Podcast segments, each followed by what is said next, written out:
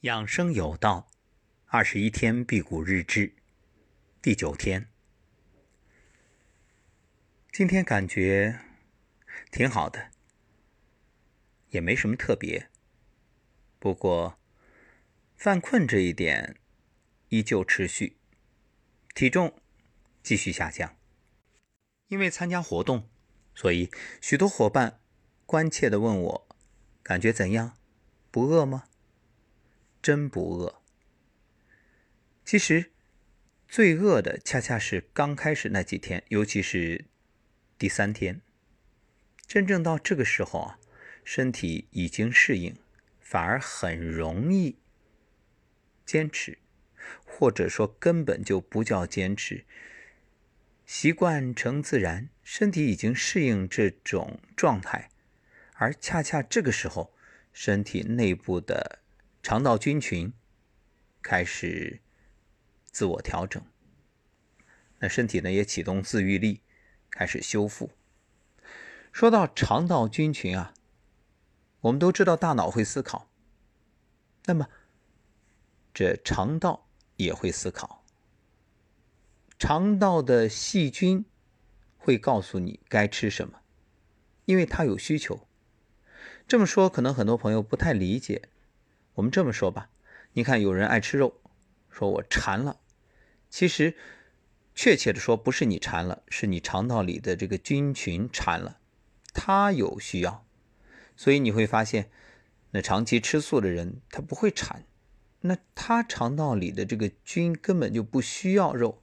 换句话说，他如果吃了肉反而不舒服。由此不难理解，当你。旅行到一个地区或者国家，当地的朋友热情招待你，给你端出他们认为最美的食物，你不一定喜欢，因为你的肠道的菌群没有消化这个食物的一类，它根本不适应，那怎么会喜欢呢？就不好这口，不是它的菜。肠道细菌呢有三大类。有益菌，也就是我们现在所说的益生菌，还有有害菌以及中性菌。肠道微生态呢，保持一种动态平衡。那之前分享的时候也给大家说了，这肠道的益生菌啊，其实是决定了你身体的状况。你看，正常人是百分之二十五，就是益生菌的比例；便秘患者呢只有百分之十五，而癌症患者只有百分之十，甚至更低。身体特别健康的人，甚至能达到百分之七十。那么，肠道的微生物有什么功能呢？首先就是功能基因。肠道微生物基因组富含参与碳水化合物、氨基酸、甲烷、维生素和短链脂肪酸代谢的基因。另外，有调控生理的功能，可以促进微量元素吸收。所以不要看你吃了多少所谓的有营养的食物，关键在于能不能吸收。生活当中我们经常会见到一种人啊，怎么吃这身体就是壮不起来。注意我说的不是胖不起来啊，很多人都羡慕，哎呀，你这个身体好啊，怎么吃都不胖。但问题是，你看他整个瘦的没精神，就是。吃的这些好东西都没补上。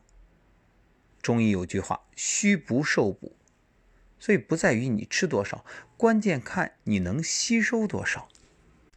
所以肠道菌群的存在意义重大，使命光荣。它还能促进免疫系统的建立与发展，帮助身体提升免疫力。据说在治疗案例中，就有剖腹产的孩子出现问题。然后医生啊，借鉴中医的经验，将母亲的分泌物涂抹在孩子的这个皮肤上，然后孩子就康复了。其实这也是菌群在起作用。